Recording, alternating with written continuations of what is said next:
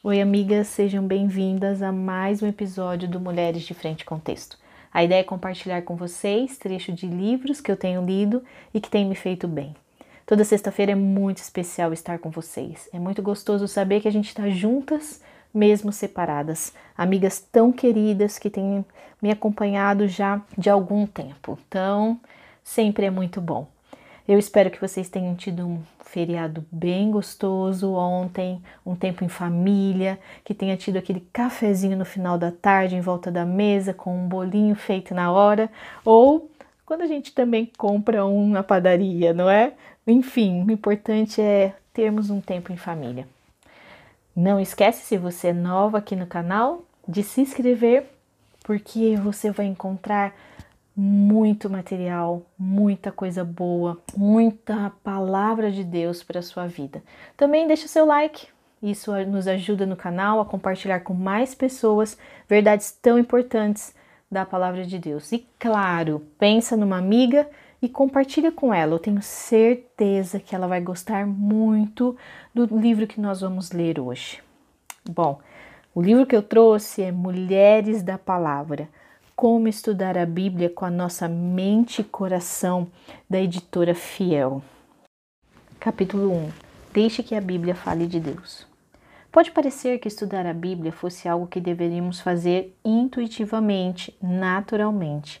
Afinal, se Deus revelou sua vontade e caráter nela, o Espírito Santo simplesmente não desvendaria a mensagem bíblica ao nosso coração? Mas nós sabemos que não é assim que funciona. Sim, o Espírito Santo se revela através da Sua palavra ao nosso coração, mas não sem esforço algum da nossa parte. Você sabia que a palavra discípulo significa aprendiz? Como discípulas de Cristo, você e eu somos chamados a aprender, e aprender exige esforço. Sabemos que isso é muito verdade na nossa formação acadêmica, na nossa formação secular. Mas será que sabemos que isso também é verdade em relação à palavra de Deus? Embora eu fosse uma boa aluna na escola, eu nem sempre era uma boa aluna da palavra. Eu falhei muitas vezes em compreender que a Bíblia era um livro sobre Deus. A Bíblia é um livro que revela em cada página, de forma audaciosa e clara, quem é Deus. Em Gênesis, ela faz isso colocando Deus como sujeito da narração. Em Êxodo, ela revela a autoridade de Deus sobre Faraó e os deuses do Egito. Nos Salmos, Davi exalta o poder e a majestade do Senhor. Os profetas, eles proclamam a sua justiça e sua ira. Os evangelhos e as epístolas revelam seu caráter na pessoa e na obra de Cristo. E no livro de Apocalipse, enfim, exibe seu domínio sobre todas as coisas. Como vemos, do início ao fim, a Bíblia é um livro sobre Deus. Talvez eu soubesse de fato que a Bíblia era um livro sobre Deus, mas não percebia que não estava lendo como se fosse. Eu iniciava minha devocional fazendo as perguntas erradas. Eu li a Bíblia perguntando quem eu sou e o que devo fazer. Qual é a palavra que Deus tem para mim hoje? Eu acreditava que a Bíblia era um livro sobre mim, eu cria que deveria ler a Bíblia para ensinar a mim mesma sobre como viver e para ter a garantia que eu era amada e perdoada. Eu acreditava que o propósito da Bíblia era para me ajudar. Bom, a Bíblia realmente nos fala sobre quem somos, o que devemos fazer, mas isso tudo é através das lentes de quem é Deus. O conhecimento de Deus e o conhecimento do eu sempre andam de mãos dadas. De fato, não pode haver nenhum conhecimento verdadeiro do eu desvinculado do conhecimento de Deus. Deus é o nosso único ponto de referência confiável. Portanto, quando eu leio que Deus é longânimo, percebo que não sou longânima. Quando eu leio que Deus é tardio em se irar, percebo que eu sou muito rápida em mirar. Quando leio que Deus é justo, eu percebo quanto eu sou injusta. Perceber quem Deus é me revela quem eu sou diante da verdadeira luz. Uma visão de um Deus elevado e exaltado revela o meu pecado e aumenta o meu amor por Ele. Tristeza e amor me levam ao arrependimento genuíno E aí eu começo a me conformar à imagem daquele que eu contemplo.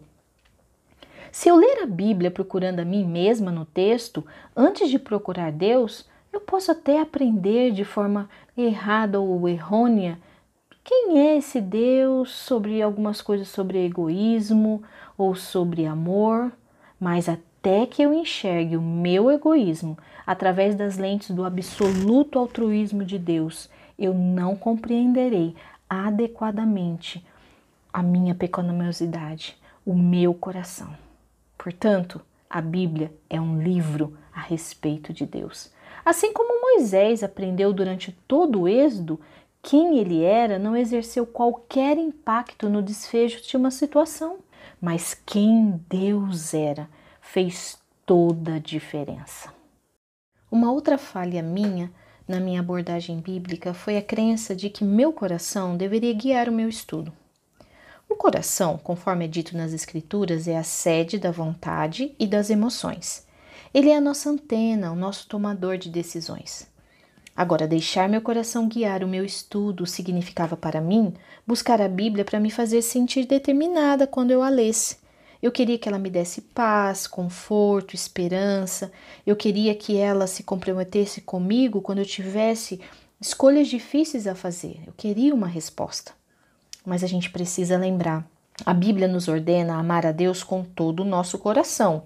Nós vemos isso em Marcos 12.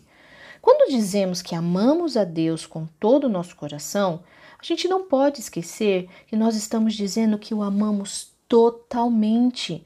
Nós o amamos com as nossas emoções, mas também com a nossa vontade. É interessante que o mesmo versículo que nos ordena amar a Deus com todo o nosso coração também nos ordena amá-lo com toda a nossa mente. Nós vivemos num tempo em que a fé e a razão são tidas como polos opostos. Elas não andam juntos. Algumas igrejas até dizem isso, infelizmente. E para algumas de nós, a intensidade da nossa fé é medida através de quão perto nos sentimos de Deus em determinado momento, de como um sermão nos fez sentir bem. Ah, aquela pregação, nossa, eu me senti muito, parecia que eu estava nas nuvens. Não, esse momento da hora silenciosa, nossa, falou, ardeu meu coração. E muitas de nós achamos que isto é Deus falando. Nós deixamos as nossas emoções falarem. Escondido nesse pensamento está um desejo sincero de compartilhar um profundo relacionamento com Deus. Mas se nós sustentarmos nossas emoções apenas no estudo, você não acha que vai ficar um pouco frustrante? Sabe por quê? A mudança de circunstâncias pode derrubar nossa estabilidade emocional de uma hora para outra, não é verdade? A nossa caminhada com o Senhor pode parecer mais como uma volta de montanha russa com picos e vales do que um caminho reto onde vales e montanhas são mais nivelados. Nossas emoções, enquanto mulheres, elas são uma loucura. Durante anos, eu tentei amar a Deus com o meu coração em detrimento da minha mente, sem reconhecer minha necessidade de crescer no conhecimento do eu sou, de quem Deus era. Qualquer estudo sistemático da Bíblia parecia mecânico, até mesmo um pouco de falta de fé. Na verdade, eu achava que ficava chato. Eu não estava sentindo nada, mas eu estava deixando escapar uma verdade muito importante. O coração não pode amar aquilo que ele não conhece. De maneira específica, nosso prazer em alguma coisa aumenta à medida que aprendemos mais sobre sua história, sua origem, sua natureza, quando estudamos e o conhecemos muito mais. Isso é relevante para nós cristãs. Somos chamadas para sermos um povo que se deleita no Senhor, que pode dizer com convicção: Na tua destra há delícias perpetuamente, como a gente vê em Salmos 16, 11. À medida que crescemos no conhecimento do caráter por meio do estudo da Sua palavra, no caráter do nosso Deus, não podemos fazer outra coisa senão crescer em amor mais profundo por nosso Deus. Isso explica porque Romanos 12, 2 diz que somos transformados pela renovação da nossa mente. nós passamos a compreender quem Deus é e somos transformadas. Nossas afeições se desapegam das coisas inferiores e se apegam a Ele. Não nossas emoções, mas somente o estudo. Não importa se hoje eu estou me sentindo perto dele, o importante é que ele diz que ele está comigo. E aí nós vamos crescendo cada dia mais no conhecimento do nosso Deus. Olha, tem uma ilustração muito legal. Se eu dissesse que eu amo piano e que tenho um grande contentamento em tocá-lo, como você poderia descobrir se os meus sentimentos a respeito do piano são verdadeiros ou não? É simples. Apenas me peça para tocar. Uma pessoa que ama de verdade tocar piano se disciplina para estudar piano, por meio da aplicação de muita disciplina mental.